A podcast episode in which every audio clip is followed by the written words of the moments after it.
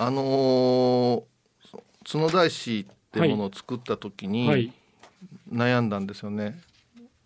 あれって藩士とか宝章という紙にうん。木版を刷ってるんですよね、うん。で私が好きなのは大原三千院さんが出してる古い木版からのうん。あの姿なんですけど基本あれって、うん黒一色なんですよねで赤にしたのは私の発明なんですよ今回の作品にして、うん。白でもやってみたんですけど骸骨みたいに見えちゃってね、うん。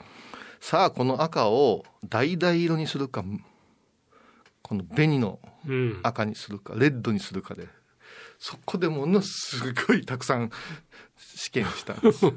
そうした時に立体ものには真っ赤が似合う。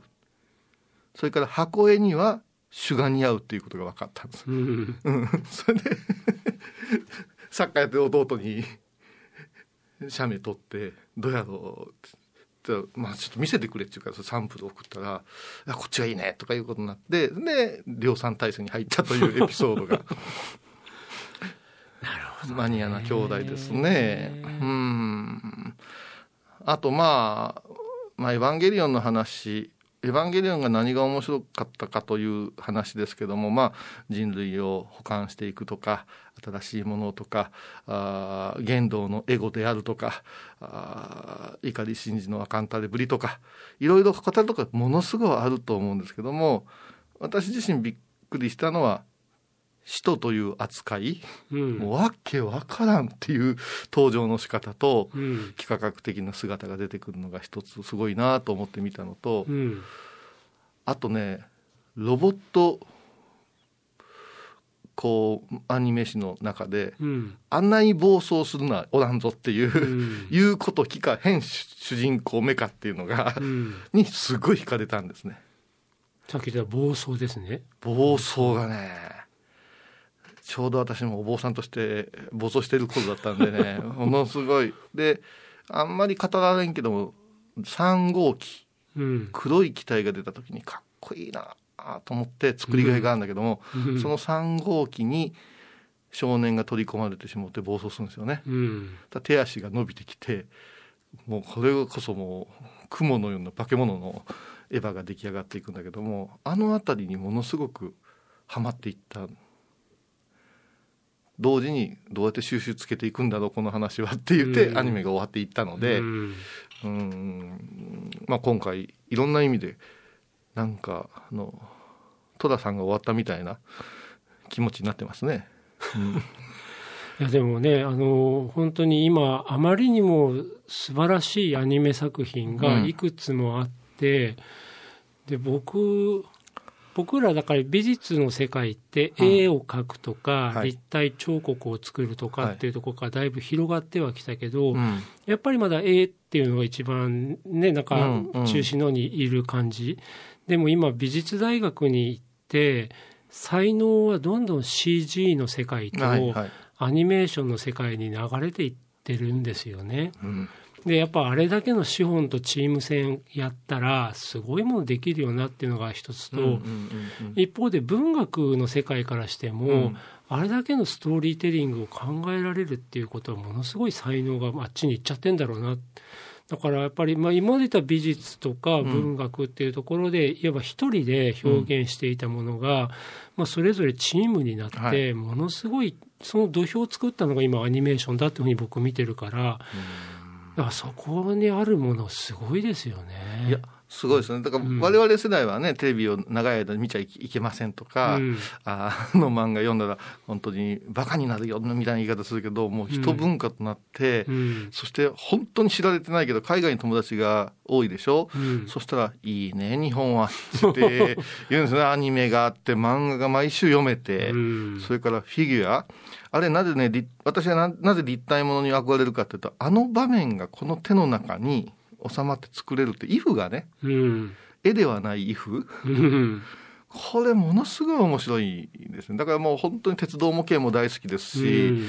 あーそこからどんどんどんどん例えばそこへエヴァが立つとどうなるんやっていうようなことをしたりはゴジラが現れたらって大の大人が本気で考えててあうん。友達とかみんなプロになっていくわけ。うん。そしたらね「おいおいちょっと仏教界大丈夫かよと思うわけですよ。物資にフィギュアの造形師の方がまず手が早いあの完成するスピードがものすごい速い。だからこれちょっと変わってくんじゃねえかなっていう今ねフィギュアと仏像を融合させようとされされる力も出てきてますよね。うんでもフィギュアの造形師の人が、まさに平口伝中さんのように原型作って それ星取りとか今だったら 3D スキャンができるわけですからね、大きいの作るのってすぐできますよね。すぐできちゃいますよね。FRP 仏像ってまだないんですか？ありますあります。やっぱり。あるけど、耐久性とあと塗装、うん、それからねここはちょっとすごい大事なんですけど発信が大事なんですよ西岸が。だから奈良の大仏は聖武天皇ですかね、うん、が発願されたからすごいんで、うんうん、これをですね、あのそちらのふるさとのあたりにいっぱいあるでしょ、なんとか観音とかさ、うん、でっかいやつ。でっかいやつ。で、中にエレベーターがついててねって そこを話題するんじゃねねえよと、うんうん、そこへ毎日どれだけの和尚さんが拝みに来られて、うん、そして皆さんが崇拝して、というところが変わってきてて、今ね、ですから、まあ、FRP の話はあれなんだけどもコンクリートでできたものがあコンクリートはね、うん、どんどん維持管理できなくなって、うんうん、廃棄処分なんですね。で世の中に生んだ仏を廃棄するっていう発想っていうのはやっぱ発願の緩さなんですよ。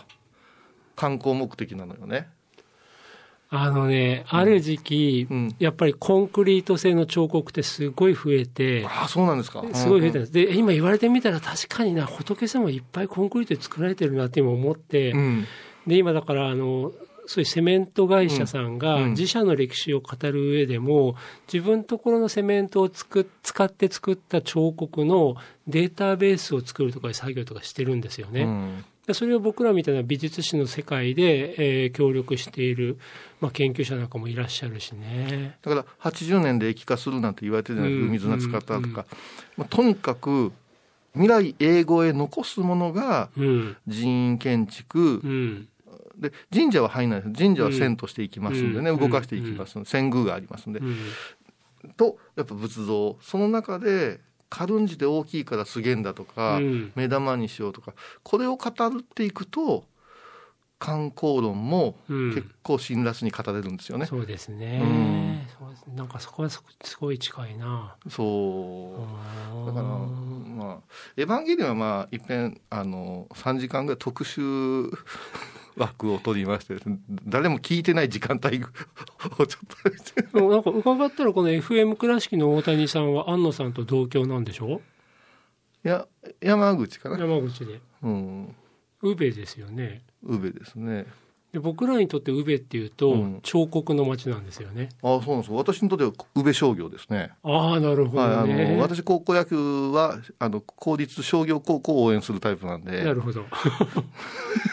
いやあのね日本の中でも国際的な彫刻展っていうのが、うん、まさに宇部と神戸の須磨がずっと牽引してきてるからあの多分こういうさんとか私ぐらいの世代は、うん、まさに宇部の町でセメントがたくさん作られそして彫刻それも抽象的なさまざまな彫刻ですよ。それも形も色彩もいろんなタイプの彫刻が街中にどんどんどんどんってあるのを原体験として見てる世代になると思うんですよね。そね。それもねさっきあのまあ、今にお話しされたけど我々にとってのテレビがモノクロからカラーになり、うんはい、チャンネルからが変わってきたりとかね、道路もだんだん土むき出しだったのが舗装道路になってきたりとか。そう、ね,、いう時代を見てるけど本当に日本の中でも一概に大きく国土が変わっていった中でも宇部って町はすっごい面白い高度経済成長を目で見たことはないですね。と思いますよね。山口がねちょっと独特な文化宗教文化もすごいから。まあですよね。まあ大内毛利の時代からもうすごいですもんね。ねまあでも何でもかんでもそういうフード論に落とし込んじゃいけないけど、やっぱりその方が見てきた光景って大事ですよね。うん、ものすごく大事だと思いますよ。ね、我々倉敷の人間って山に囲まれると落ち着きませんからね。山がないんですよこの町。丘と山ばっかし そうそうそうそう。だからそういう文化は面白いですよね。僕はだから関東平野で住んでいたから、うん。遠くの方に山並みがあるのが当たり前だから最初こっち来た時土地感覚全然分かんなかったですね。ああの視視界が同じようなあそうですよね。本当に同じ形ですよね。ね。うん。まあまたもろもろ聞きたいお話が広がりましたけど。濃かったね今回も。はい